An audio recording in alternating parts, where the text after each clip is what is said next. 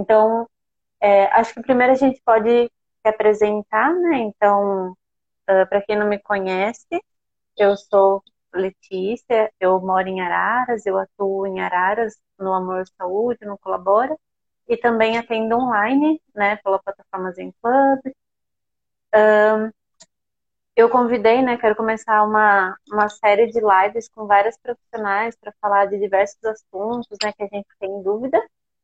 E hoje eu convidei a Raquel, né, Raquel, ela foi a primeira pessoa que eu pensei, falei, vamos lá.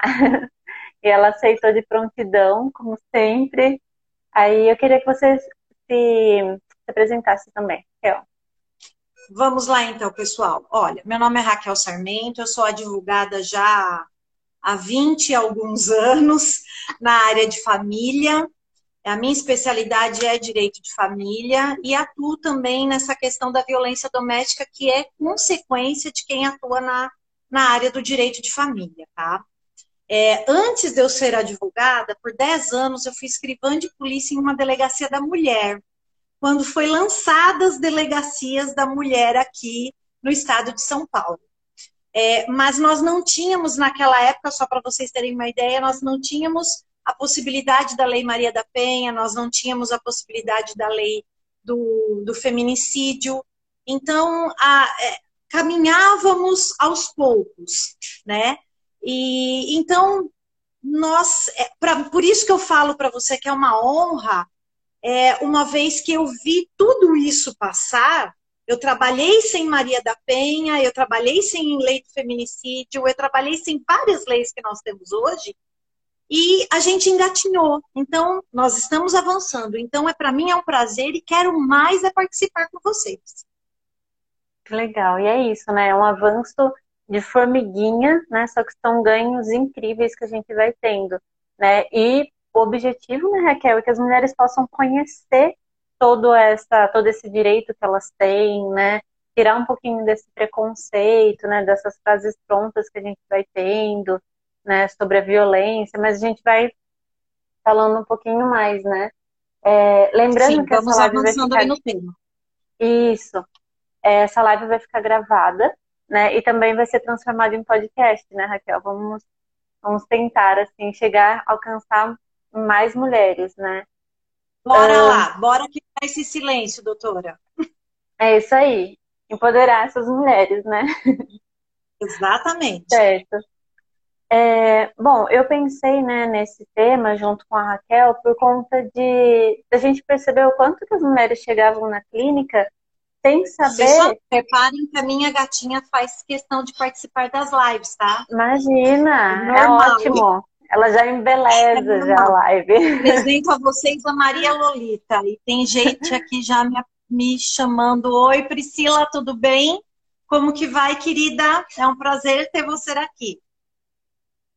Legal, obrigada por participar, gente. É, então, essa live né, veio por conta disso, das mulheres chegarem até a clínica sem saber que elas estavam passando por um relacionamento abusivo, né, onde procurar por ajuda, né? Então, pensando nisso, a gente é, quer aqui esclarecer algumas dúvidas, né? A gente vai falando um pouquinho, a gente tentou englobar vários assuntos, né, Raquel?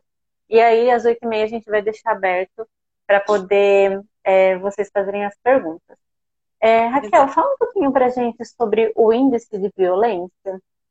Falo, falo sim. Letícia, é o seguinte: enquanto nós estávamos conversando aqui, nos apresentando e falando, diagramando a questão, é, nós vivenciamos a possibilidade de um registro de um boletim de ocorrência.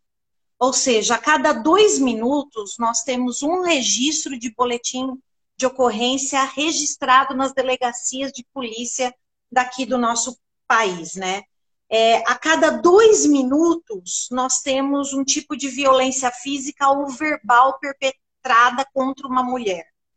É, a cada dia nós temos uma contagem, uma cifra de 180 estupros computados em todas as delegacias da, da nossa Federação Brasileira. A cada 1,4 minutos nós temos um tipo de violência sexual. Não é estupro, é a violência uhum. sexual, ok? Essa violência sexual ela pode ser uma passada de mão, pode ser um, uma, uma, um assédio sexual, ou seja, engloba as demais violências que não é o estupro. A cada quatro, a cada quatro horas nós temos, aliás, desculpa, a cada hora nós temos quatro meninas abaixo de 13 anos que são estupradas no nosso país. Ou seja, nós estamos em volta de uma vereda de, de violência doméstica e muitas vezes nós não estamos enxergando, né? E aí eu pergunto para vocês, a Maria da Penha ajudou a aumentar ou a diminuir essa, essa, esse índice, né? E já respondo, a Maria da Penha aumentou, mas aumentou porque junto com a Maria da Penha veio a conscientização. E aí nós começamos a trazer a informação para as pessoas, trazemos, trazemos a, a informação para essas mulheres que muitas vezes têm sido vítima nesses minutos que nós computamos e não sabiam. Exatamente, né? Então, assim, a, a ideia, né? Tudo que a gente vai falando e vai quebrando alguns tabus, suicídio, violência, né? Tudo isso que a gente vai mostrando e falando sobre, é, tem mais visibilidade e talvez o número aumente por conta disso, né? Que as mulheres acabam dizendo, não, chega, né? Olha só, eu tenho esse direito, né? Isso daqui é uma violência.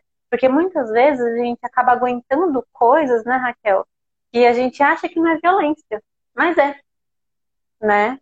É, e dentro do trabalho, e no relacionamento, em todos os lugares, né? E aí quando a gente fala sobre isso, as mulheres podem ter um pouquinho mais de visibilidade e falar, nossa, isso aqui é, né? É, eu sei que não está aqui no, no, nosso roteirinho, né? Mas eu queria te perguntar, como que funciona o BO? Assim, qual delegacia que a mulher pode fazer? É o primeiro movimento, né, que ela faz e depois como que vai uh, andando as coisas sobre o BO?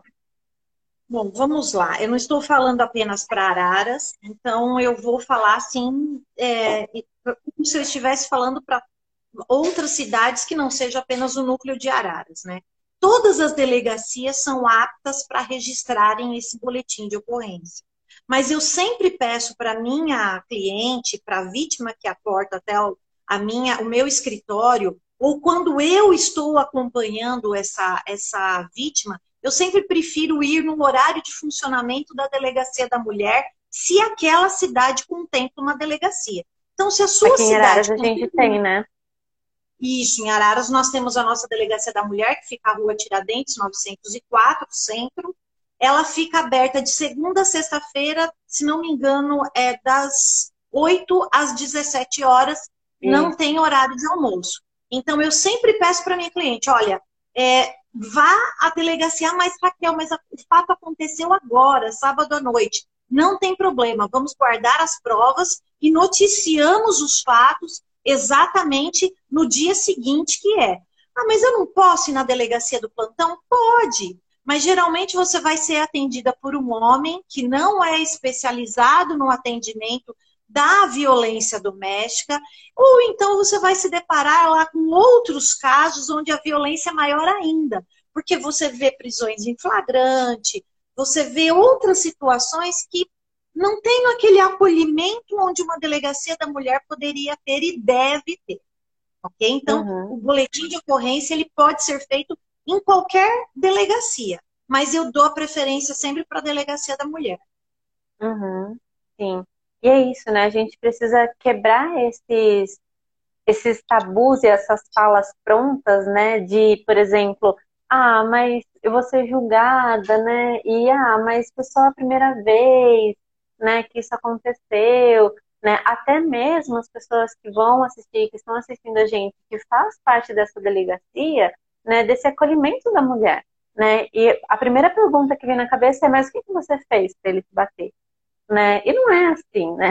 Não, é, a gente não e tem não que culpabilizar. Apenas, e não apenas funcionários das, das delegacias, a polícia militar em geral, as guardas municipais, que uhum. não estão aptas é, o que eu vejo pelo tratamento dispensado não tem conhecimento é, para atender um caso de violência doméstica. Sim. E a gente mesmo, né, Raquel, como amigas, né, como profissionais, né, às vezes a gente vê uma colega, né, que está passando por um relacionamento abusivo que até chegou à violência, né, e aí a gente pergunta, né, mas o que que você fez?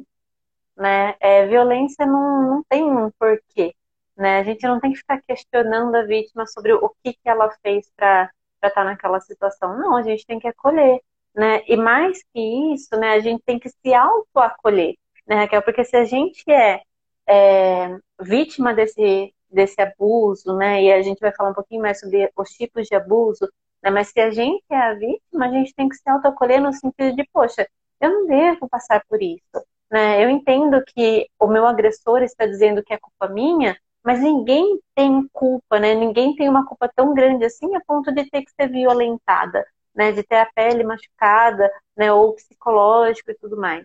Né? Então, ter esse autoacolhimento e esse respeito consigo mesmo, né? A Sara fez uma observação, a Sara a Sarah é uma internauta que está nos assistindo, que ela falou uhum. que a própria família fez, faz essa acusação. Sim, Sara. A própria família. Você está sendo vítima, muitas vezes, não da violência física nem sexual, mas a patrimonial, a moral, a psicológica, que nós vamos abordar mais à frente, e a sua família não consegue enxergar. E aí, quando você se depara na questão, olha, eu vou me, me separar, ou então eu vou dar um basta, a sua própria família não apoia isso porque não possuem o conhecimento do que, que é uma violência. Ademais, doutora Letícia, que eu acho muito importante a gente pontuar, essa violência ela se perpetua de geração a geração. O que Exatamente. esse homem faz hoje é o que ele assistiu enquanto pequeno, e ele fala o seguinte: o meu avô foi assim, o meu pai foi assim, e deu certo. Mas deu certo uhum. porque a avó dele era submissa e a mãe dele não tinha conhecimento. Entendeu? Uhum. Então é Exatamente. isso que nós precisamos né, uhum. debater bastante e tirar esse estereótipo da atualidade da sociedade. Exatamente. Sara, obrigada pelo comentário. Gente, obrigada por estar assistindo. É, e é isso, né? Assim, não é uma, não é uma causa, né? Não é porque fulano, é, meu pai foi assim, que eu tenho que ser assim e meu filho vai ser assim. Mas, normalmente, é a forma que a gente aprende os nossos próprios comportamentos, né, Raquel? Então, assim, é, eu percebo, né? Então, há uma violência muito, muito forte dentro de casa, né? E a pessoa que é violenta, normalmente, não é violento só com a, com a esposa, né? Normalmente é uma violência que acontece com os filhos também, né? E aí o filho homem, né, que também aprende essa violência contra a mulher. E aí funciona de uma forma não saudável, mas funciona esse controle. E é a forma que a gente vai aprendendo. E aí quando essa pessoa vai se relacionar, é a forma que ela aprendeu, né? É claro que a gente não pode é, falar assim, ah, então coitadinho, né? Ele passou por isso na infância, então por isso que ele é assim. Não, né? É, a gente pode aprender novos comportamentos. Então, não é porque o pai foi e eu sou agora que eu preciso continuar mantendo, ou eu como mulher, né, ou como parceiro, né, dessa pessoa, tenho que falar, ah, mas poxa, isso eu escuto muito, Raquel, eu escuto muito na, na clínica, que é, ah, mas ele é assim mesmo, né, olha só a família dele, né, olha o pai como que ele é, ah, ele é assim, ele não vai mudar, né, e aí a uma coisa que a gente tem que pensar é, poxa, né, se ele não vai mudar, se ele está dizendo que ele é assim, quem tem que mudar sou eu. Né? Então eu que tenho que sair desse relacionamento. Né? Outra coisa que a gente precisa pontuar, Letícia, que não é apenas o marido que, que pratica a violência doméstica. Por muitas vezes, e eu recebo isso muito no meu escritório, essa violência está sendo praticada pela sogra, vocês vão ver isso daí uhum. na hora que nós entrarmos na parte da violência patrimonial, da violência moral. É, uhum. é, muitas vezes essa violência está sendo praticada pelo filho, ou pela filha, uhum.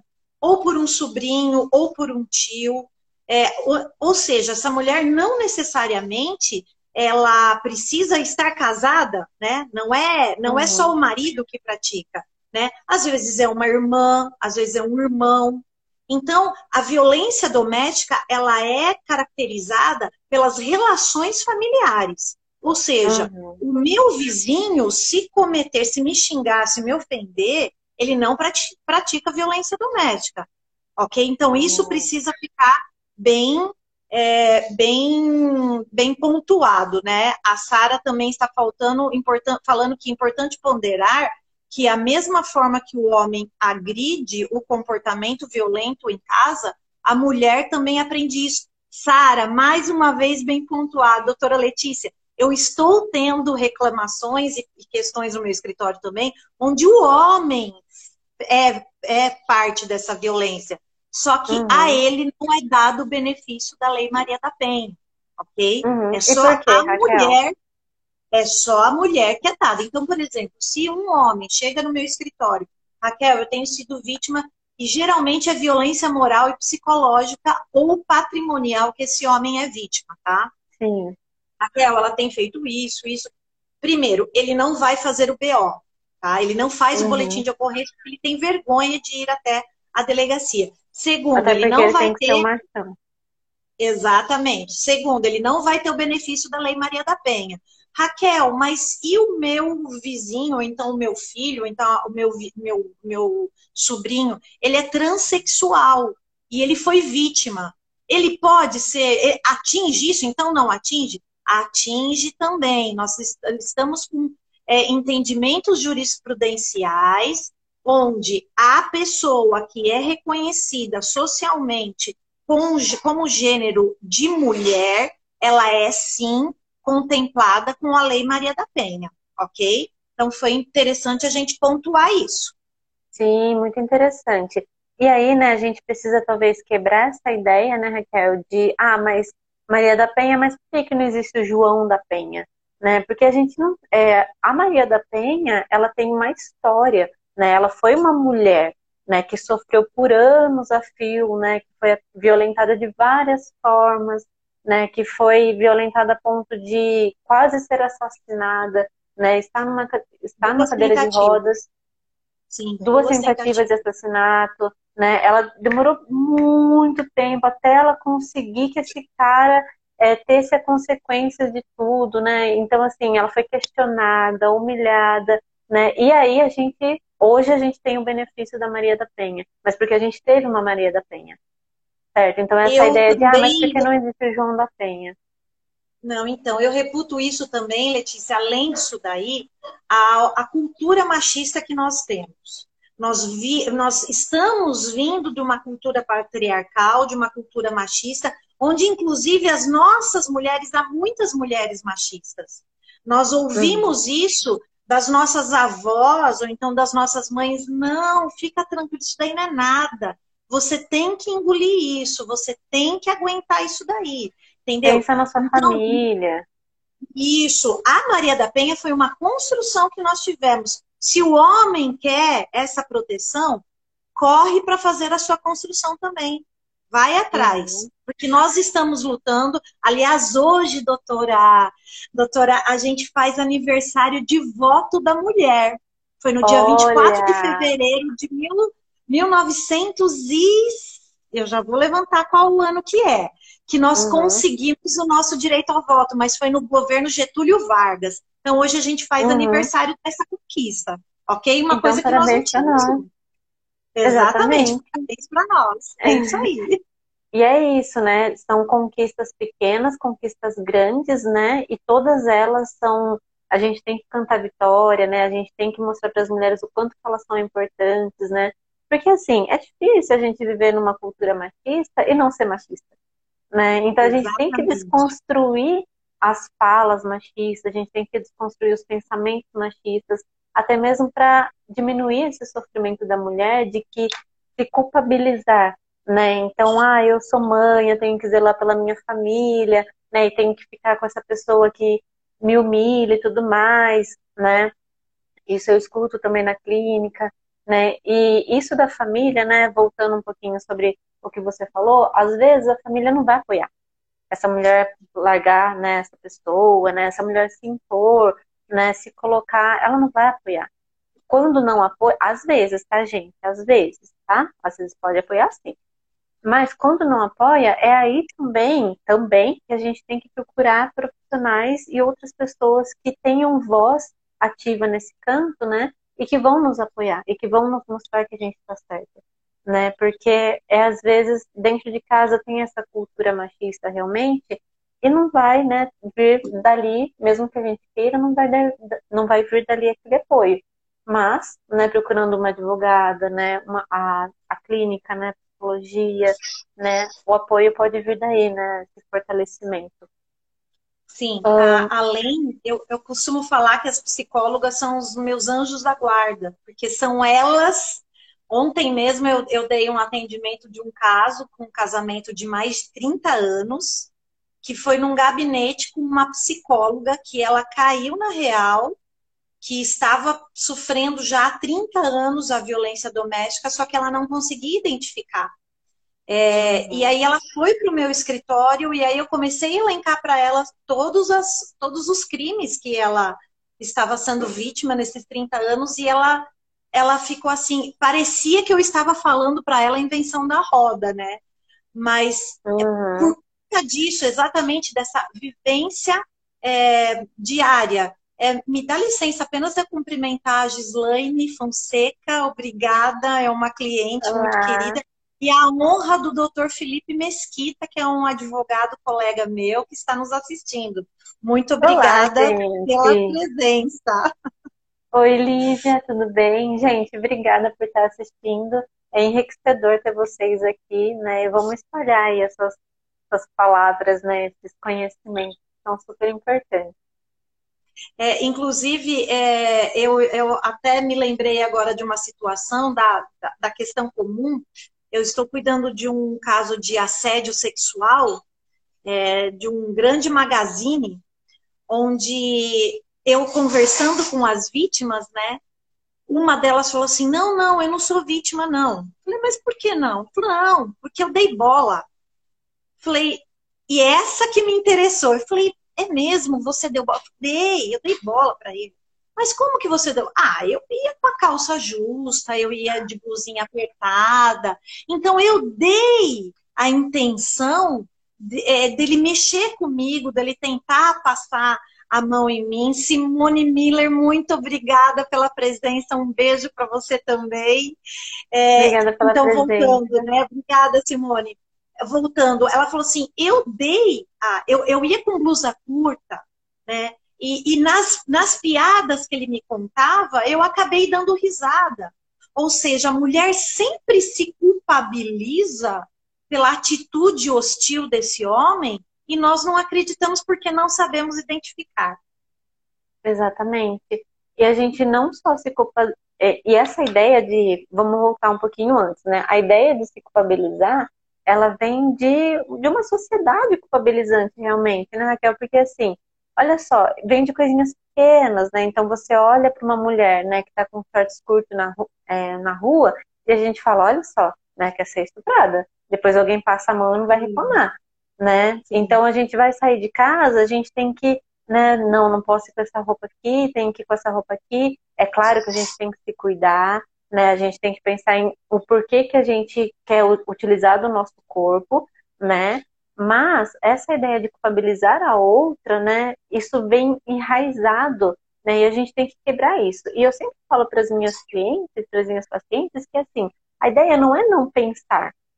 A ideia não é você não ter é, esse preconceito, mas é você quebrar ele na hora que ele vem. Né? Então, na hora que você vê uma mulher né, com um short curto, com roupa de academia ou algo assim, e vier esse pensamento na sua cabeça, porque já é um pensamento mais enraizado, a gente pode quebrar ele no sentido de falar, não, primeiro, né, se é um homem com shorts assim, eu não vou falar nada, né? Segundo, ela não, ela não me pediu a opinião dela, então é o corpo dela, ela usa o que ela quiser. Né? E terceiro, ninguém faz nada, né, a ponto de eu mereço ser violentada, eu mereço ser assediada, né? Isso daí é, a gente só dá mais crédito para quem é assediador e para quem é a pessoa abusadora, né? A gente só tá falando para ela que ela tá certa, né? Exatamente. É, a Pérola tá, Pérola, né? Tá falando a nossa presidente obrigada. do Conselho Municipal de Direitos, obrigada, presidente Pérola, pela presença, e também o doutor Douglas Bernardes, advogado, é, colega meu também, muito obrigada pela presença. Isso aí, obrigada, gente. Bem-vindos. É, Raquel, vamos falar um pouquinho sobre esses abusos que é, às vezes né, a gente acha que um abuso, é, uma violência é apenas um machucar, né? Então, se a pessoa está machucada, ela foi sim violentada, ela foi abusada de alguma forma. E não é só isso, né? Tem violência que não mostra no nosso corpo. Né? Vamos falar um pouquinho sobre isso? Vamos, vamos sim. Primeiro a gente precisa tipificar qual é o tipo de violência que nós somos submetidas desde a nossa infância, tá? É, e eu vou falar, primeiro eu vou elencar quais são. Até o ano passado, doutora Letícia, eu tinha apenas sete tipos. Esse ano uhum. aumentou para oito, tá? E eu vou explicar uhum. por quê. Então, nós tá. começamos sempre com a violência física. Todo mundo acha que a violência física é bater, é, a violência física é, é, ou seja, precisa ter uma agressão expressa para ela ser tida como violência física, né? E uma eu marca no corpo, né? Exatamente. Eu sempre conto esse exemplo, que foi um exemplo que eu não tive no meu escritório, não foi em gabinete, mas foi pela literatura, é, onde uma, uma moça ela procurou uma, uma, os serviços médicos em razão de, uma, de um edema na pele que ela tinha. E aquela, aquela médica, já com um olhar de uma possível violência doméstica, passou a, a questioná-la. Isso não foi em uma consulta, foi em várias. E aí, qual foi o resultado? É, ela, ela era obrigada a estar utilizando um, de, um determinado tipo de sabonete que o companheiro impunha para ela, é, e aquele sabonete ela tinha que fazer vários banhos ao longo dia, do dia, inclusive antes e depois do ato sexual, e aquele sabonete causava um edema. Era um sabonete não sabonete próprio, era um sabão praticamente, com abrasivos, e esse homem ele tinha toque de limpeza. E se ela não se higienizasse com aquele determinado sabonete, ela não, não tinha os benefícios, né, dentro de casa. Um outro exemplo que eu tenho bastante claro, esse eu tive em gabinete, é uma pena uhum. que eu uhum. não posso trazê-la para contar. Ela morre de vontade, mas eu não posso trazê-la. Mas essa, uhum. essa foi em gabinete. Esse marido, ele dava tarefas para ela cumprir é, no dia. Então, ela tinha tantos X de comida para comer, ele deixava a ração, eu falo que é ração, a ração pronta, uhum. e ela tinha que praticar determinados exercícios, mas sempre confinada dentro do apartamento. Isso uhum. gerou uhum. para ela uma lesão é, no, no, joelho, na perna, e também um problema na, no aparelho digestivo, em razão da minoridade de comida que ela é, degustava. Então, isso uhum. causou uma lesão corporal nela, né? Então, são coisas que, puxa, mas isso pode acontecer sim, é lesão corporal. Uhum. Nós temos, então, o tipo da violência sexual. Olá, Raquel, é... Oi. Olá, Zé Carlos. É, eu queria só fazer uma pausa rapidinho, né, para a gente é, pensar uma coisinha antes da gente se aprofundar e que já, assim, eu ouço apenas, assim, e até falado por mulheres, né, de assim, mas por que, que ela aguenta, né? É, por que, que ela ainda continua nesse relacionamento se ela tá passando por isso, né? Por que, que ela não larga, né? Então, assim, a, a ideia é que dentro de um relacionamento abusivo, né, a mulher, eu digo a mulher, né, porque aqui, né, a gente fez um levantamento mais assim, mas né, todo tipo de relacionamento abusivo é, se cria uma atmosfera de que a pessoa é humilhada a ponto de achar que só existe aquela pessoa no mundo para ela, né? Então, eu, se você larga de mim, você nunca vai encontrar ninguém na vida ela é ameaçada, então se você largar de mim, eu vou matar, né? Ou vou te matar, eu vou me matar, eu vou matar meus filhos, né? Além disso, essa pessoa, parceiro, se torna o único reforçador. Então ele isola essa vítima para que ele seja o único reforçador da vida dela. Por isso que quando larga, a gente tem que fazer um trabalho muito grande para ela se reconhecer, para ela entender o que ela gosta, porque até então a única alegria dela é quando essa pessoa chega em casa. Além disso, e a gente vai falar sobre isso, tem a questão financeira, né? Então, esse, essa pessoa abusadora, né, ela priva essa vítima de tantas formas que a, a cognição dela não consegue achar outras soluções e fica tão com medo né, de sair desse relacionamento e encontrar um pior. Principalmente ela se ela já vem de uma história.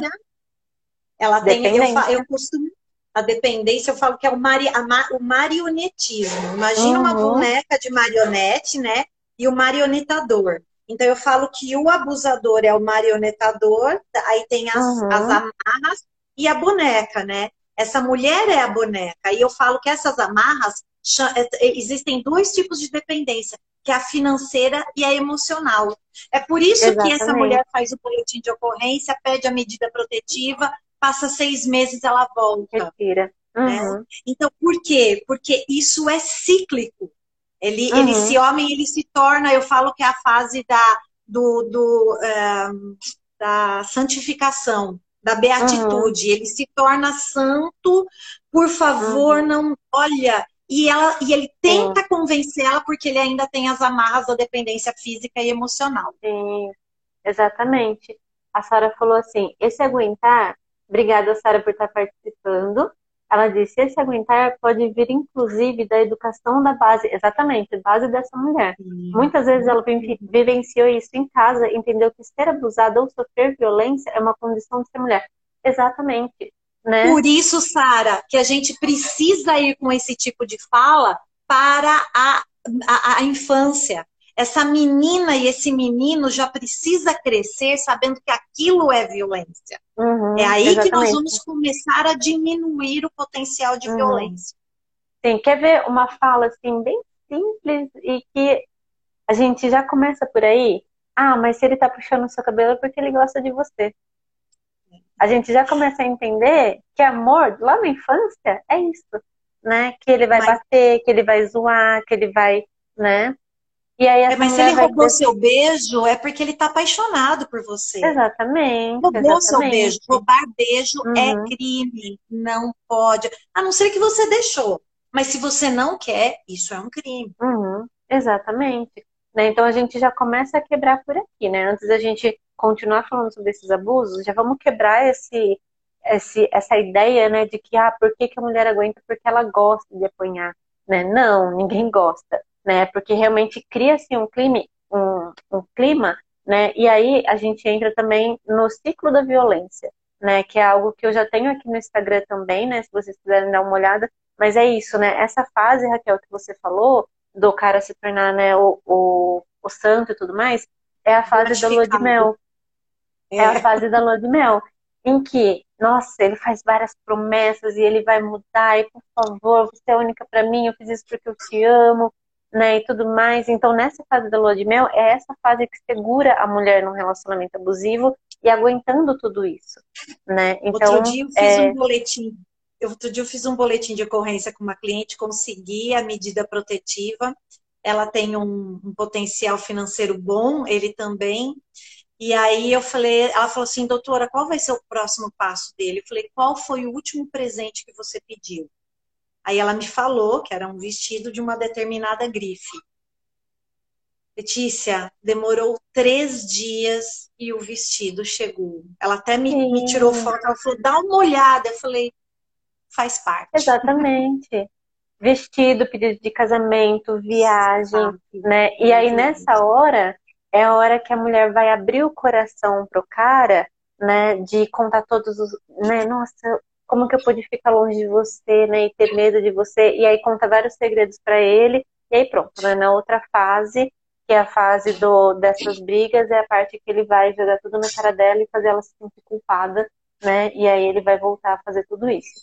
Então, é, já vamos olhar para esses abusos, gente, com esse olhar né, com o olhar de que essa mulher se mantém nesse relacionamento abusivo, né, com essa violência doméstica, por conta de um clima todo que é, é mantido, né, e então já vamos desmistificando isso para a gente olhar com um olhar mais leve. É, já falaram aqui com você, Daí, Raquel. Obrigada. Obrigada, querida, obrigada. Vamos para a violência sexual, Daiane, um beijo para você, tu que é maravilhosa. A violência sexual, a gente está acostumada com questão do estupro, né? Gente, uhum. tem estupro conjugal dentro do casamento. Quando não uhum. quer, dois não brigam. Eu não sou obrigada a fazer determinado módulo sexual se não me convém. Então, eu tenho uhum. muitas mulheres que não estão habituadas ao, a um determinado modo de, de, de, é, de sexo e são obrigadas a fazer. Eu tive um caso uhum. que eu gosto de contar bastante, pena que eu não posso apresentá-la também, mas ela só foi descobrir que ela estava sendo vítima de abuso sexual porque ela não conseguia chegar cedo em casa, porque todos os dias ela era trancada dentro do banheiro enquanto ela não fizesse todos os pedidos sexuais que ele fazia, ela não podia dormir. E ela se hum. cansava hum. e ela acabava perdendo o rendimento. Só lembrando, gente, que a, a violência doméstica brasileira é responsável por 10% de diminuição do produto interno bruto. Ou seja, a violência uhum. doméstica é causadora de uma diminuição patrimonial do nosso, do nosso país também.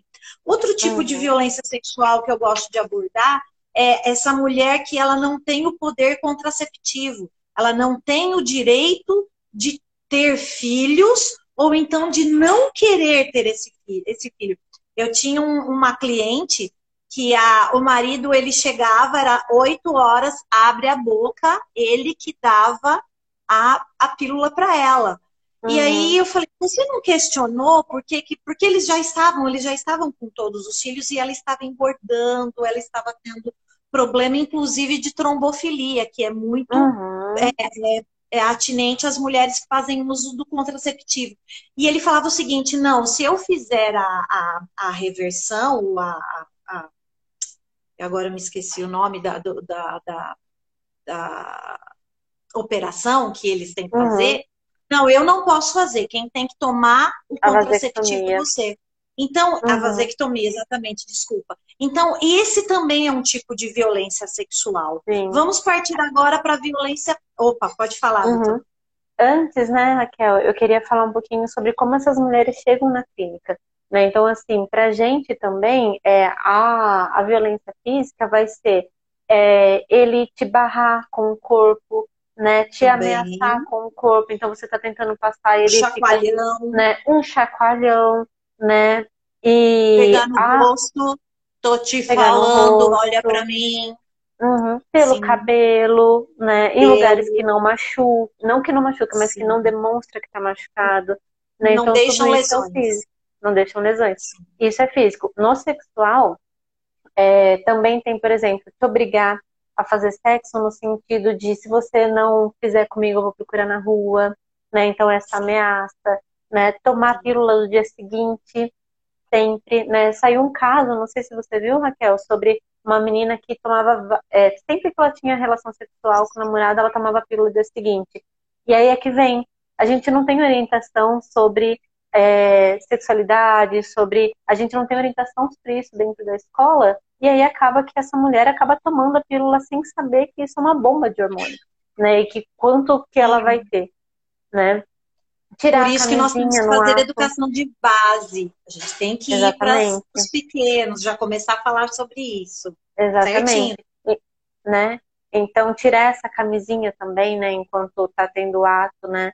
É, tudo. Ah, enquanto a mulher dorme, né? Fazer sexo enquanto a mulher dorme, né? Tudo Sim, isso também então, vem enquanto essa... ela está sob algum tipo. Existe um medicamento, e até eu falo o nome, chamado Zolpidem.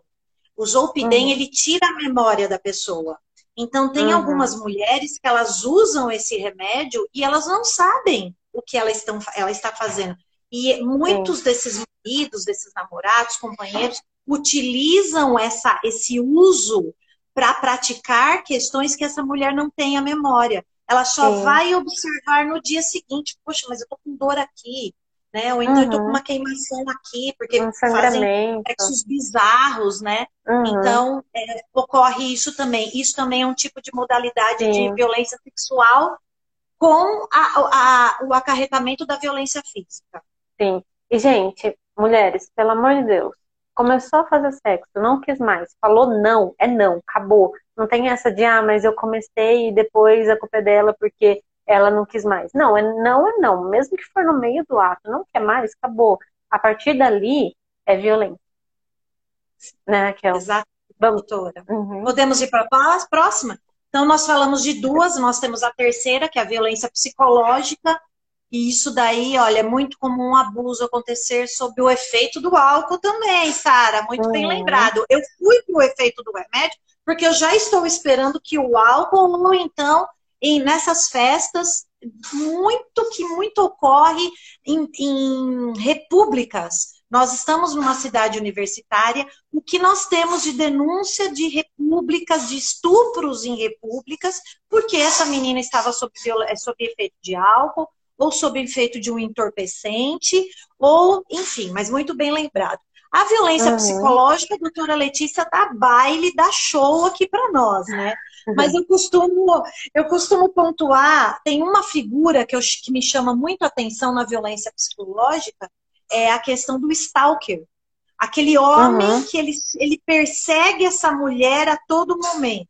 Ele persegue ela nas redes sociais, ele persegue ela na rua, ele persegue, ele coloca fotos dos dois. Eu estou com um caso desse. Ela, ele coloca a foto dos dois para falar: olha, ela pediu Maria da Penha, mas a gente está junto, entendeu? Uhum. Então, essa é uma violência sexual denominada stalker.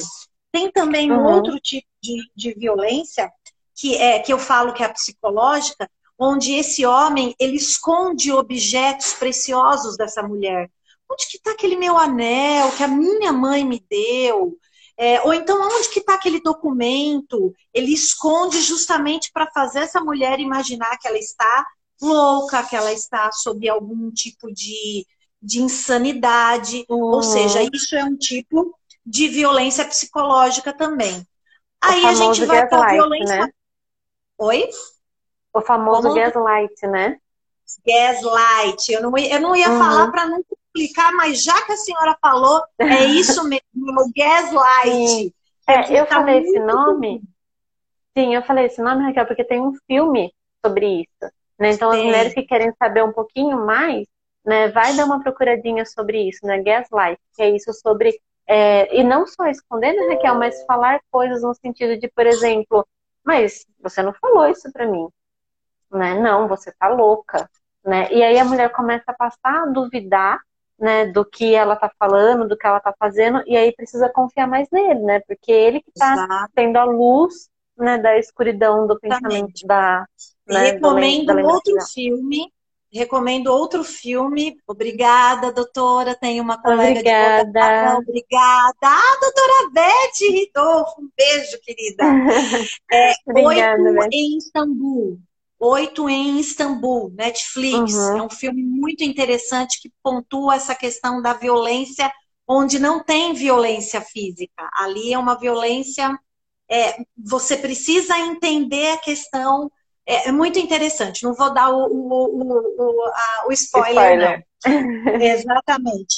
Tem um outro tipo de violência que eu falo que fica entre a psicológica e a moral, que é o isolamento. Esse homem que isola essa mulher, ele não permite que ela uhum. trabalhe, não permite que ela estude, não permite que ela tenha relacionamento com a família, ela não pode mais ir na casa da mãe, não pode ir na casa uhum. da irmã, uhum. e também não receber ninguém, né? É, uhum. Eu tive um caso de um senhorzinho que ele não batia nela, mas ela, ele matava todas as plantinhas dela. Ele aproveitava a noite que ela estava dormindo, fervia a água e despejava em plantinha por plantinha. Ela tinha uma coleção de orquídeas e aquilo uhum. fazia com que ela ficasse depressiva. O que está acontecendo com as minhas orquídeas? Né? Fomos nós colocarmos uma câmera né, na, no orquidário uhum. dela. E aí nós descobrimos que era o senhorzinho que praticava outros tipos de violência e depois uhum. aos poucos ela foi, ela foi entendendo. Sim, exatamente. E assim, Raquel, é... calma aí que agora eu me perdi. A gente estava na psicológica, na moral, e se quiser a gente vai mais para frente. Isso. Olha a jornalista Manu Reis, obrigada, jornalista. Oi, tudo bem? Tu que é linda também, jornalista. Ah, Nós falamos obrigada então, pela participação. Da, da física, é, sexual, uhum. psicológica, psicológica, moral eu Sim. queria abordar a violência. Oi, pode falar. Lembrei. E assim, Raquel, muitas das vezes parece, ou a pessoa faz com que a mulher pense que é ela que está tomando essas decisões de isolamento. Né? Então, assim, pode ir, vai lá naquela festa, pode ir. Aí você Isso. vai, ele fica ligando, aí você passa 40 minutos no telefone com ele, porque ele tá desesperado lá em casa, ou ele diz que você não ama mais ele, né? Então, assim, a ideia é parecer que a mulher que está tomando essas decisões de, de se isolar, né? Olha só Sim. aquelas amigas suas, tudo vagabundo, olha só a roupa que elas usam, elas falam mal de você, né? Então, essas coisas criam um isolamento que a mulher parece que decidiu, e não foi ela. Exatamente. Mas pode continuar. Uma é violência muito muito comum e que as mulheres não sabem é a violência patrimonial. Gente, uhum. É muito comum e muitas mulheres não sabem. Mas, Raquel, o que, que é isso? É, é, aquela pessoa que entra no Facebook, ou então nas páginas de relacionamento, encontra um cara que tira todo o patrimônio dela? Não é só essa é, outras também. Eu tenho outro tipo de violência patrimonial. É aquele marido que esconde os ganhos que possui, ou então que compra patrimônio e não, com, não, não comunica a essa esposa, ou então ele tem guardado valores que ele acabou tirando do esforço dessa mulher e nunca participou para ela. Então, esse é um tipo, um tipo de violência patrimonial, onde esse homem é, subjuga o, o, a, a, a profissão dela. Você não vale nada, o que você ganha é uma porcaria, só que ele pega todo aquele valor. Ou então aquele homem que controla o cartão de crédito, não permite que ele, ela, ela, ela tenha o uso de absolutamente nada. Ou então ele uhum. compra coisas eu tive um caso de um, de um cliente que comprava imóveis e colocava no nome do, do irmão. É, uhum. O irmão acabou morrendo, quem ficou com patrimônio foi a cunhada. Doutora Renata Bortolosso, muito obrigada pela presença. Olá, e além Renata. da violência patrimonial, que eu acho que você tem muito no teu consultório também, eu queria falar da violência religiosa. Aquela uhum. mulher que não tem a liberdade de exercer a sua religiosidade pela qual ela foi criada, ou então uma religiosidade que ela descobriu? Uhum. né? Ou então uma religiosidade que ela quer passar a exercer. Então essa é a violência é, religiosa, onde esse homem ele quebra o, o, cordão é, dela de contas, se é uma, uma mulher que está é, tem, é, querendo ir para as, as as religiões de matriz africana, ou então esse homem que quebra o, o, o, crucifixo dessa mulher, ou então esse homem que rasga a Bíblia dessa mulher, não permita que, permite que ela ore, ou então não permite que ela use algum, algum adereço que é próprio da igreja, uhum. ele rasga o véu dessa mulher, né? Então, uhum. esse é um tipo de violência religiosa. Vou para a uhum. violência midiática, doutora, que é muito comum, nós crescemos com a violência midiática. E eu vou te falar uhum. bem rapidinho, que a gente já está em cima da, do horário. Uhum. É, te eu lembro. Pensei, Raquel, Oi? Eu pensei da gente fazer assim, ó, a gente vai falando, já que o pessoal já foi conversando aqui com a gente, mas aí assim, gente, a partir de agora, quem quiser fazer as perguntas, vai fazendo as perguntas, a gente vai falando aqui, e aí a gente para, olha e e, e responde a pergunta de vocês. E já vai respondendo. Perfeito, Isso. pode ser sim. Beleza. É, eu, da, da violência midiática, é a violência que a gente consome desde pequena. Por exemplo, uhum. é, nós é, se tem a ideia de que nós mulheres, quando estamos nos, nas nossas regras menstruais é frescura, porque nós acostumamos a assistir o, o, o, a propaganda de absorventes higiênicos, onde as mulheres estão lindas, maravilhosas, frescas, Plena, estão voando como borboletas, não. entendeu? Isso é uma violência midiática. Outra violência midiática são as empresas cervejeiras que colocam estereótipos de mulheres lindas, maravilhosas, onde nós temos que cumprir aquele estereótipo. É sempre o seio muito bonito, as curvas maravilhosas. E eu digo para você aqui da nossa sala, quem da nossa cela que nós estamos assistindo, quem possui esse estereótipo? Não é esse o perfil da mulher trabalhadora agora, brasileira. Sim, só que agora faz uma, uma outra pergunta, Raquel. Quem daqui já quis ter esse estereótipo? Quem daqui já sofreu com esse estereótipo? Porque Exato. ninguém tem. Se você sair na rua, são pouquíssimas pessoas que têm, mas todo mundo, toda mulher, provavelmente alguma vez na vida, já passou, é, né, já passou por dietas malucas, né, e aquele sofrimento com o corpo, né, é isso aí. Ah, e, um, e uma observação, né, Raquel, porque esse negócio da cerveja de comercial foi bloqueado agora, né, olha foi, só que tá rodando, foi. né. Foi. A, a maternidade a que é só coisa boa. Exatamente. É, é, é só quem é mãe que sabe o que faz e sabe o que é, ou então, nossa, a maternidade é fantástica. Eu vi uma, uma postagem de uma mulher carregando com o seis todo rachado, dessa criança amamentando, ela toda machucada, e enfim, né? E é bem isso, bem lembrado, Sara. Outra que eu costumo lembrar bem, que é, eu costumo falar das. Quando eu falo só sobre violência midiática, eu costumo abordar as músicas, e aí eu vou lá de trás. Então, da nossa, a, a nossa mãe cresceu ouvindo que o rei Roberto Carlos falava que é o meu ciúmes de você. Esse vestido uhum. que você usa é o ciúmes. E qual é a causa maior do feminicídio? O ciúmes né? É, outra situação, oi Dé, tudo bem? Um beijo para você, Olá, Dé.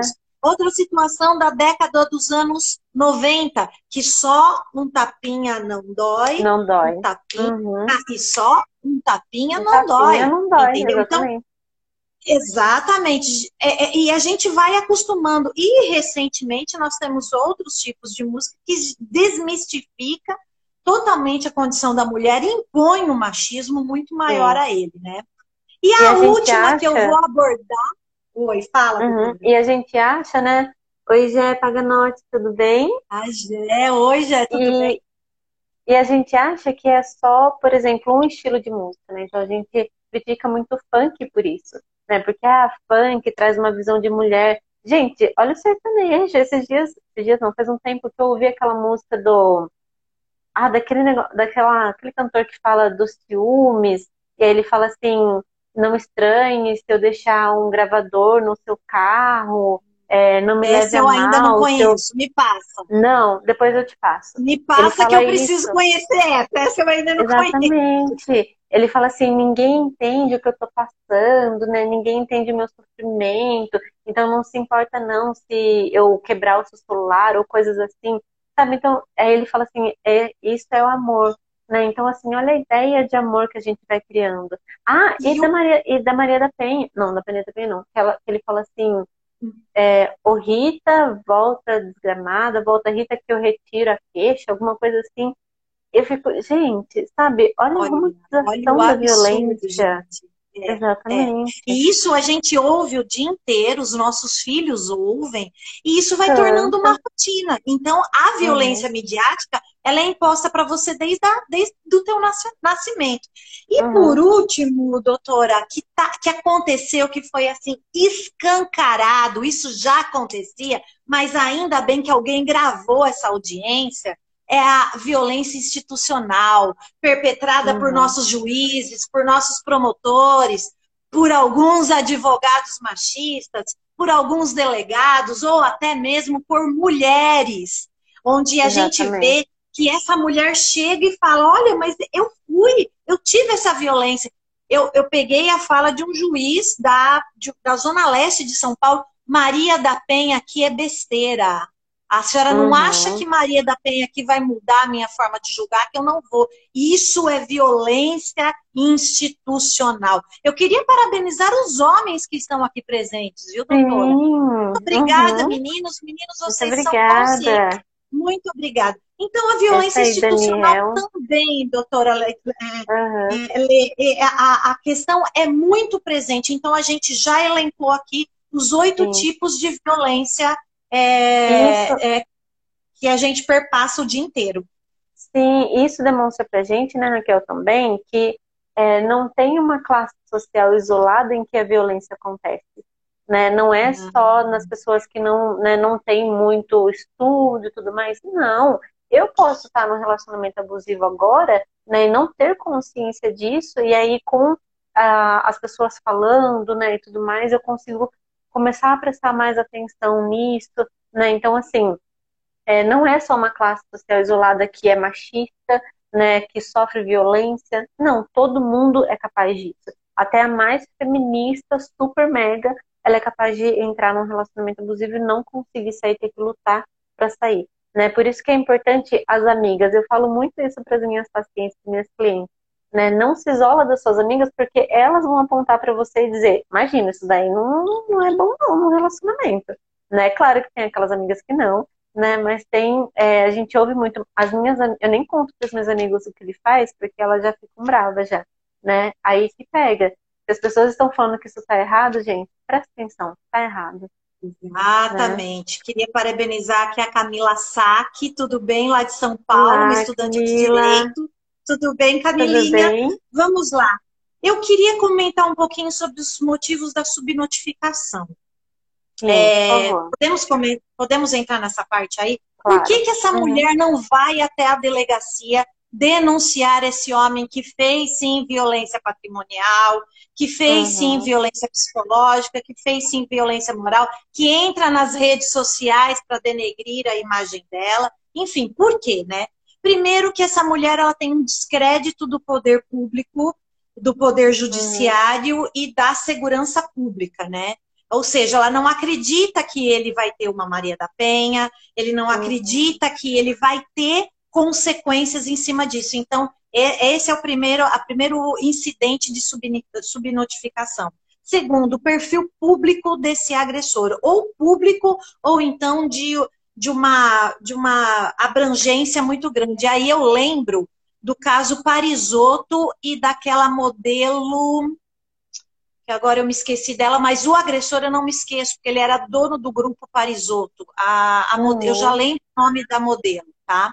Uhum. Ela foi é, agredida, ela tinha medo porque ele tinha um poder financeiro muito grande, mas mesmo uhum. assim ela foi até o fim, ele foi condenado, ela conseguiu o dano moral, conseguiu a, a, a, o crime, imputar o crime a ele, enfim, mas, enfim, mas muitas mulheres têm medo por causa do perfil do agressor. Eu cheguei a hum. atender um caso uma vez de, um, de uma mulher que ela estava apanhando de ripas, ripas de estrado de, estrado de cama, e uhum. o marido era vereador à época, né? Então, uhum.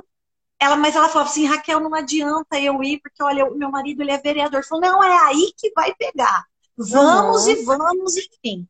A outra questão é o vínculo da dependência, dependência emocional e a dependência é, é, patrimonial, né? Essa mulher que possui essa dependência é, emocional, ela acha que ela não vai ter mais nada, o cara é o cara não trabalha, o cara não produz, o cara é, tem um estereótipo horrível, é nojento, mas ela acredita que aquela lá é a última pessoa que vai amá-la e que vai respeitá-la, uhum. né? Ou então a dependência física dessa mulher e é por isso que nós precisamos empoderar essa mulher.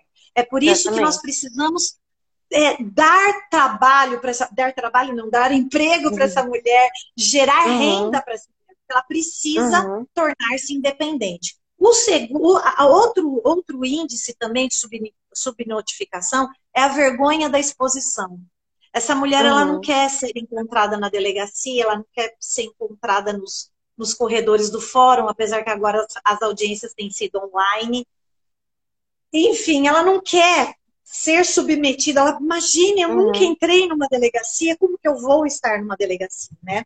Uhum. Outro, outra incidência também é o machismo perpetuado dentro das delegacias é, uhum. ou dentro do, com os policiais que vão atender, né? E por último, a ameaça.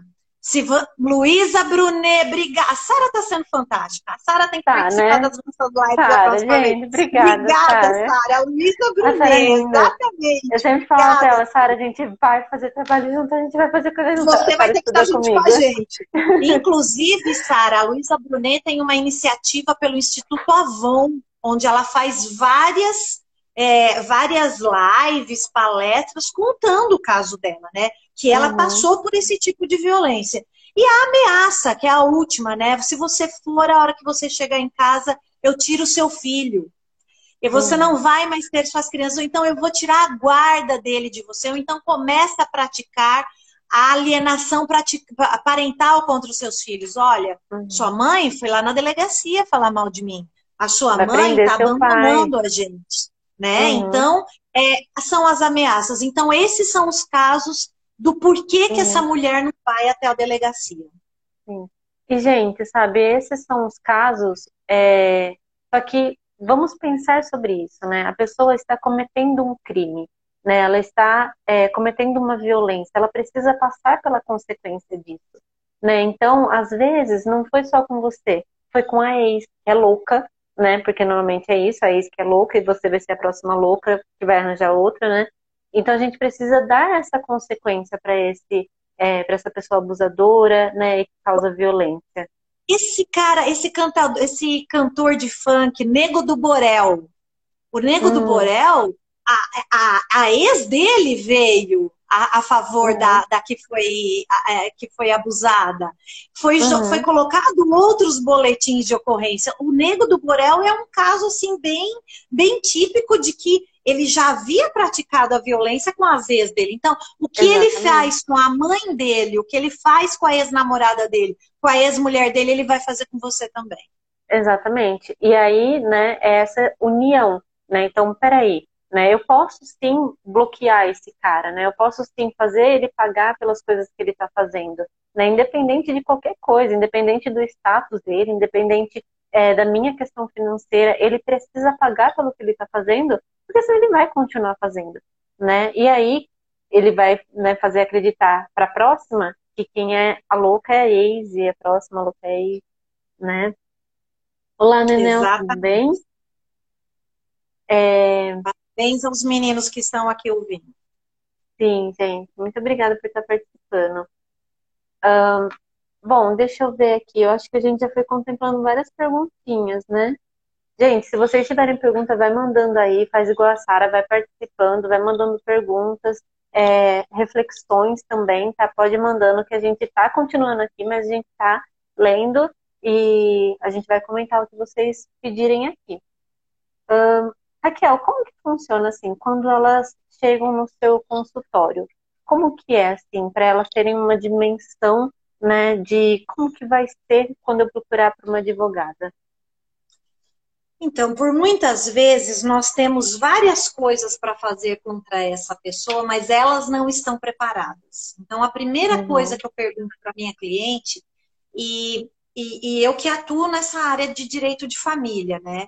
eu sempre pergunto: você está preparada para o que nós precisamos fazer? Porque essa mulher ela vai enfrentar uma delegacia de polícia, ela vai enfrentar um divórcio litigioso, ela vai enfrentar a quebra do sigilo bancário de todo o patrimônio desse cara. Então, ela precisa estar preparada para o que ela vai enfrentar. E nisso, eu preciso dar o acolhimento para ela.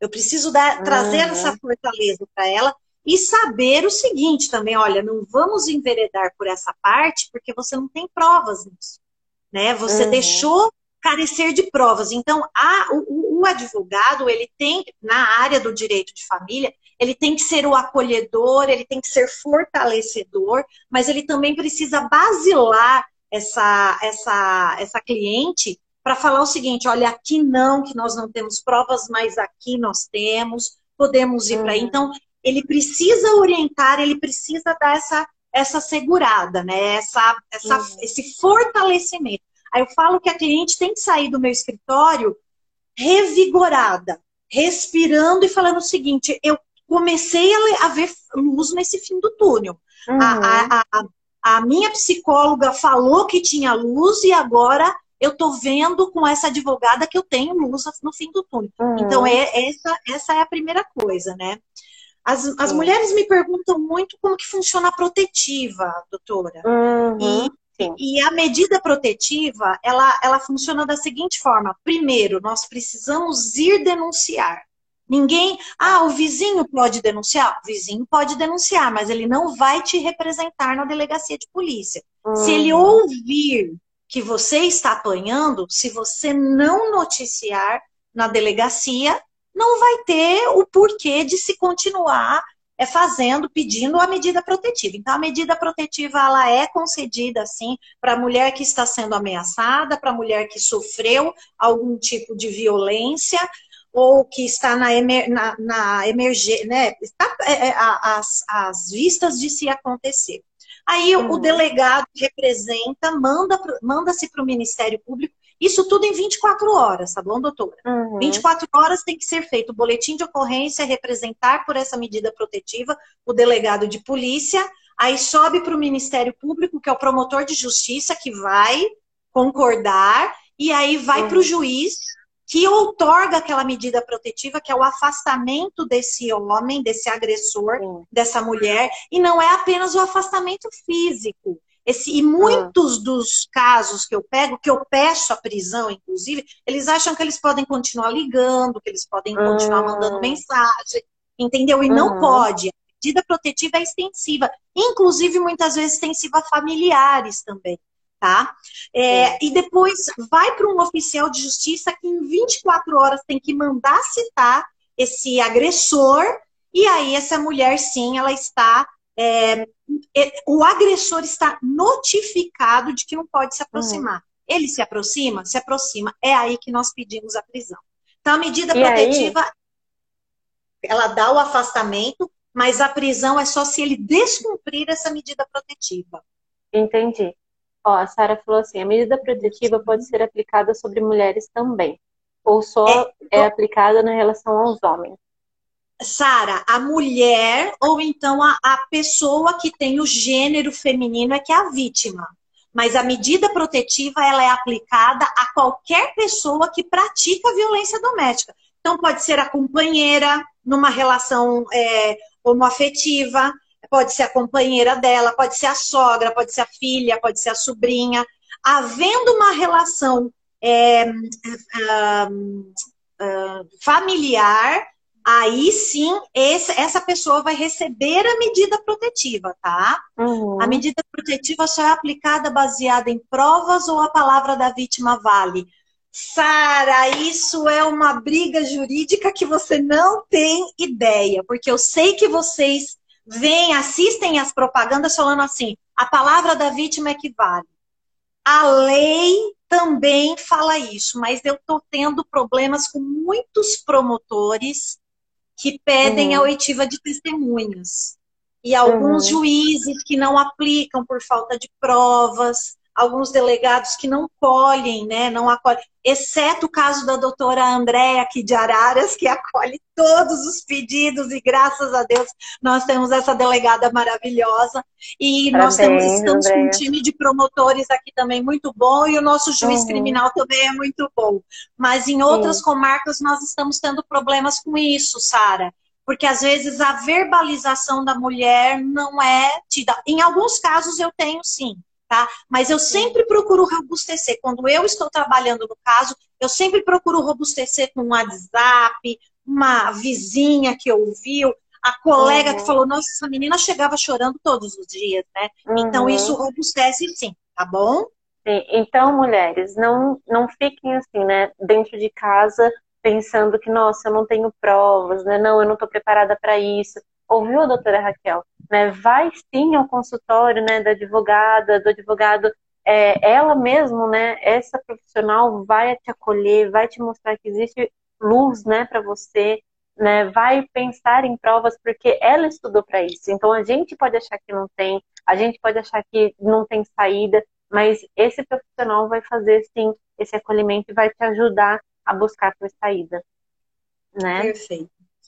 É, eu queria comentar aqui quais são as medidas necessárias que essa mulher precisa, precisa tomar para ela uhum. começar. Uhum. Obrigada, Matheus Fernandes, para mim o melhor protótipo de homem, o mais educado, que é meu filho. Muito obrigada, meu filho. Olha só, Esse aprendeu obrigada. a respeitar a mulher desde criança. Obrigada. É, essa mulher, primeiro, ela precisa se conscientizar tá? De quais são os tipos de crimes que Olha, a Paula Fernanda Sarmento também entrou, muito obrigada. Uma delícia esse papo. Obrigada, Sara. Você tem que fazer parte também. Mas eu essa mulher, um primeiro, ela precisa se conscientizar de quais são os crimes. Porque muitas vezes ela sequer sabe, né? Segundo, uhum. políticas públicas, que é uma coisa que o Conselho é, da Mulher aqui de Araras, nós estamos batendo bastante. Políticas públicas, nós precisamos fortalecer as políticas públicas. E, e segundo, você ter... sabendo em quem nós vamos votar, sabendo em quem vai nos representar, isso eu falo desde a presidência, do Senado, uhum. deputados federais, deputados estaduais, prefeitos, vereadores e até mesmo os líderes de comunidades, né? Uhum. Nós temos um conselho voz, da né? Isso, nós temos um, por exemplo, aqui em Araras, nós temos um conselho da mulher, presidida pela nossa presidente Pérola, eu sou a vice-presidente, onde nós damos a escuta para essa mulher. Nós hum. temos aqui uma delegada de polícia que ouve essa mulher, mas há cidades que não. Hum. Aqui em Araras nós estamos super felizes porque a nossa representatividade está muito grande pela nossa vereança, a, a, todas, uhum. a nossa vereança está muito feminina esse, essa gestão, né? Mas tem cidades que nós sequer temos uma delegada. Há cidades uhum. que sequer existe uma mulher escrivã para poder te ouvir. Então, as políticas públicas nós só vamos começar é, quando nós soubermos votar, né? Uhum. E você quebrar o silêncio. Eu represento o segmento Quebrando Silêncio, até dou o, o, endereço para vocês, www.quebrandosilencio.org. Uhum. Vou deixar lá na minha bio. Oi? Eu vou deixar lá na minha bio, aí eles podem clicar Perfeito. e entrar lá. Coloca assim, é, a, o Quebrando Silêncio está presente em vários países da América Latina, inclusive o Brasil, e conscientiza essa mulher do que, que ela tem que fazer, né? O que, que ela pode, é, é, como que ela pode começar a identificar qual está sendo o seu, o seu crime, o crime pelo qual ela está sendo vítima. Então, isso é uhum. muito, muito pertinente também, a forma como essa mulher vai fazer a defesa dela. Oi, Paula Fernanda Sarmento, Olá, a minha sobrinha. Paula. Muito obrigada. obrigada por participar. É, trazendo um pouquinho isso agora para a clínica, né, que é para onde eu atendo, é, essa mulher ela precisa de um acolhimento e também de um autoacolhimento, né, de uma autocompaixão, de entender que isso que está acontecendo com ela não é culpa dela. Ela tem uma corresponsabilidade no sentido de procurar por ajuda, de se cuidar, né? Só que, é, então, esse, essa autocompaixão de cuidar de si, se respeitar, entender que aquilo que está acontecendo, né, é algo que vai além, né? Então, é algo social, é algo que vem da história, né? Mas ela precisa, sim, lutar e se, é, se munir no sentido de procurar por profissionais, né? Procurar por pessoas que vão acolher essa mulher, né? Então, assim, uma mulher que chega ali, a gente precisa tomar consciência do que está acontecendo e trabalhar essa culpabilização, porque ela vai ser muito grande e conforme o processo ela também pode ser culpabilizada pelos familiares, pelos amigos. Então a gente precisa trabalhar essa autocompaixão com ela, né? De ela perceber que é, a partir dali ela pode fazer muitas coisas, né? Que ela tem esse poder, tornar essa mulher centro da própria vida novamente, né? Então é, essa ideia da autocompaixão, né? De de cuidar de si mesmo e tudo mais, né, a gente traz para a clínica também e consegue trabalhar em conjunto, formar uma rede de apoio para essa mulher realmente, né? Exatamente. Eu gente, se tiver pergunta, pode ir mandando.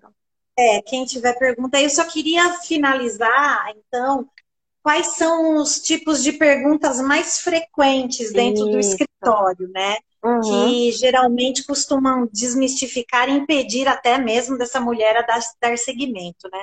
Uhum. Gente, não existe abandono de lar. Não existe. A mulher pode sair de casa a hora que ela quiser. Eu só uhum. recomendo que ela leve consigo seus filhos. Porque a uhum. maioria é, é, apanha sucessivamente, ou então é vítima de violência doméstica sucessiva, e ela vem perguntando para mim, mas Raquel, ele falou que se eu sair de casa, dá abandono de lar, eu perco todos os meus direitos.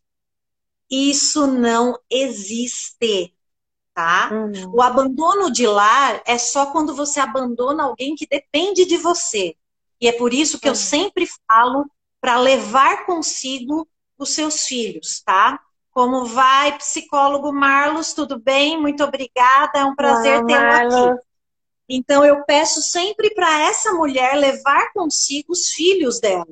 E é por isso que uhum. também a gente pede a protetiva para afastar. Então, gente, não existe abandono de lar, tá? Abandonou uhum. a casa, vai perder os direitos. Não, não existe. Outra coisa bastante comum que costumam desmistificar por aí. Essa mulher, ela se separa é, de, de fato, né? E aí ela procura um outro companheiro logo em seguida.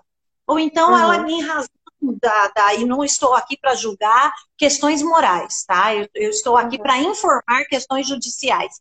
Durante o relacionamento, ela tem um relacionamento péssimo, pífio, onde ela é execrada há mais de 10, 15, 20 anos, e o que, que acontece? Ela acha alguém que, que fala o seguinte: olha, você é maravilhosa, né? Então ela começa a ter um relacionamento, então ela, ela acredita, e quando esse companheiro é, ou essa companheira descobre, fala o seguinte: você vai perder tudo porque vai ser tudo meu por causa da traição. Não. Uhum. Traição não perde patrimônio. A traição, máximo que acontece, ela perdeu o direito à pensão alimentícia. Mas, sinceramente, gente, pensão alimentícia hoje, para ex-mulher ou ex-marido, está sendo muito difícil a concessão, justamente uhum. para não se tornar a indústria da pensão alimentícia. Tá bom? Então, é, o, que, que, a, o que, que a gente é, costuma, então, desmistificar? Mulher, você está sendo abusada? Saia de casa. Ou então procure alguém para conseguir uma medida protetiva para você. Mas abandono uhum. de lar não perde o patrimônio, ok? Sim. Rafaela Fioramonte, como vai? Muito bem-vinda. Um beijo para você Rafaela. também. É, Raquel, aproveitando esse gancho, né? É,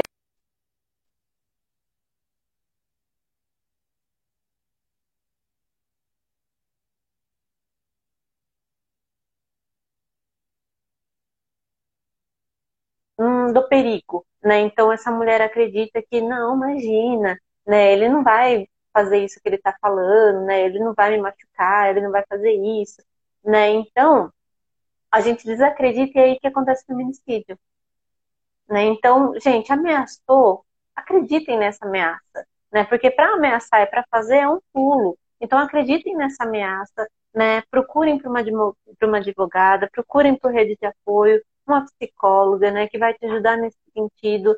E aí a gente começa o contato zero também, né? Uma das coisas que a gente coloca na clínica é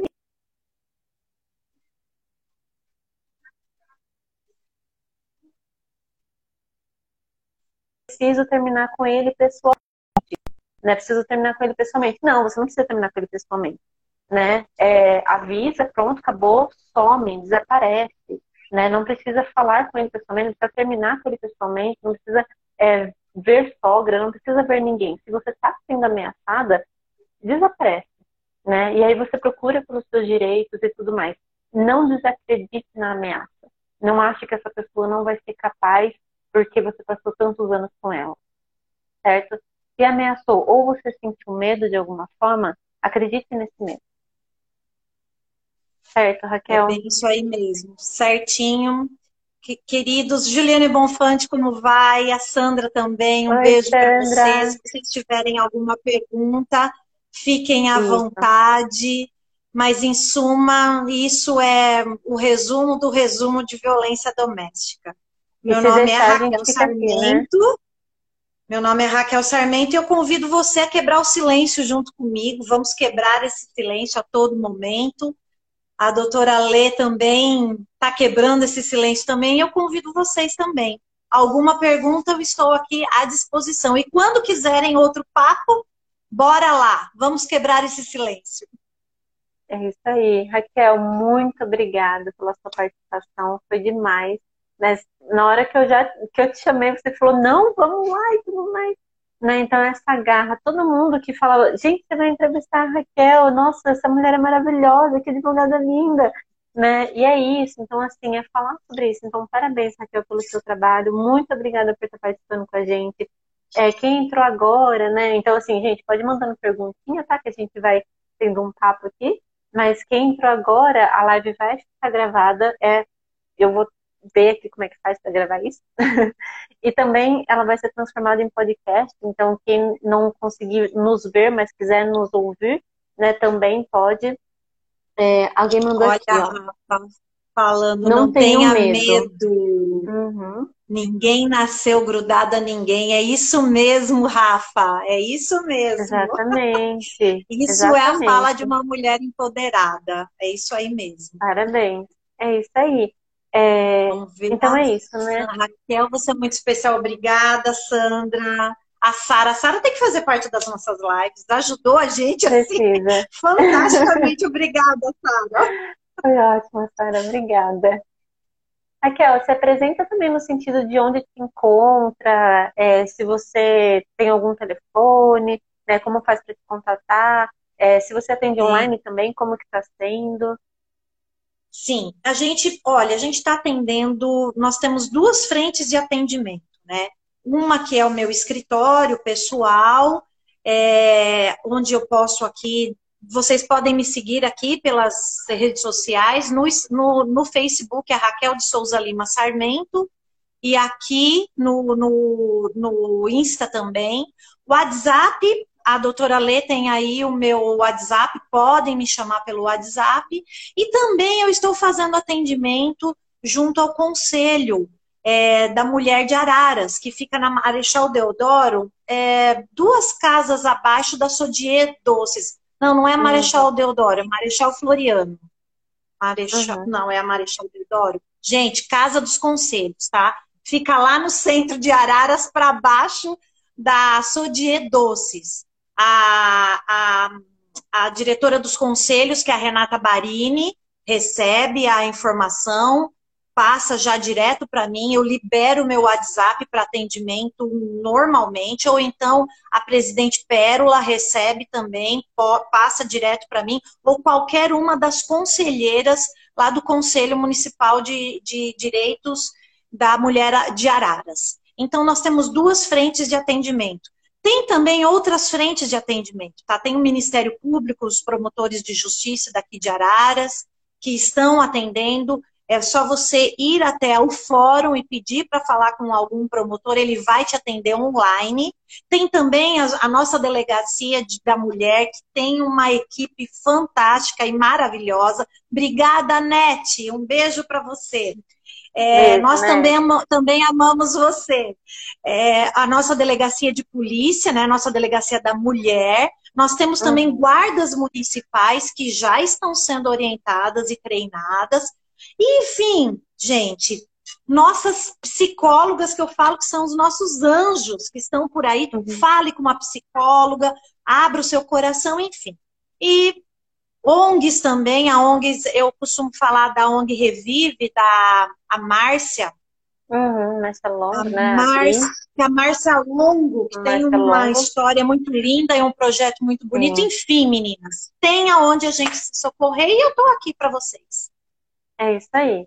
Né? E assim, é, não quer ir, ir, sozinha, né? Tá com medo? Procura por uma amiga, procura por uma parente, alguém, né, que tá te dando força, pede para essa pessoa ir junto com você, né, por essa caminhada. Né? Tenho certeza que você vai encontrar alguém, né? Então, é, e não encontrou ninguém? Procura pelo advogado, procura pela psicóloga, vamos nos munir disso tudo, né? De, dessas prioridades, dessa informação e de tudo mais, né? certo? Gente, eu acho que se ninguém tiver mais perguntas, acho que a gente pode ir finalizando por aqui, né? É, Raquel, muitíssimo obrigada novamente. Nossa, você é demais, demais. Muito obrigada. É muito bom saber que irmãos tão fortes e acolhedoras, né? Isso é muito importante. Muito obrigada pelas informações, tá? E estamos aí, né? Vamos fazer novas lives, né? Então, vamos, gente, vamos vocês... saber mais. É isso aí. É, se vocês não conseguiram assistir desde o início, tá? Vai ficar gravado e também vai ser pelo podcast. Sara, muito obrigada. É, Magda, um amei, beijão para você. Magda. Isso, beijão. Gente, muito obrigada pela participação de vocês. Raquel, obrigada. Um beijo para vocês, meninas. Beijo. Meninas e meninos. Tchau, tchau para é vocês. É Uma boa noite. Beijão. Não esqueçam de quebrar o silêncio. Tchau, tchau. É. Vamos quebrar o silêncio, gente. Tchau, tchau.